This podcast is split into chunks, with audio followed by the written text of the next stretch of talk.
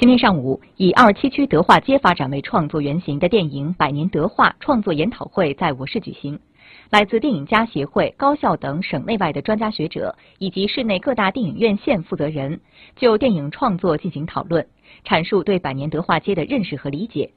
该电影根据作家程涛光小说《德化风云》改编而成，主要讲述德化街的历史变迁，彰显生活在德化街上的中原儿女开放的胸怀和包容并蓄的气度。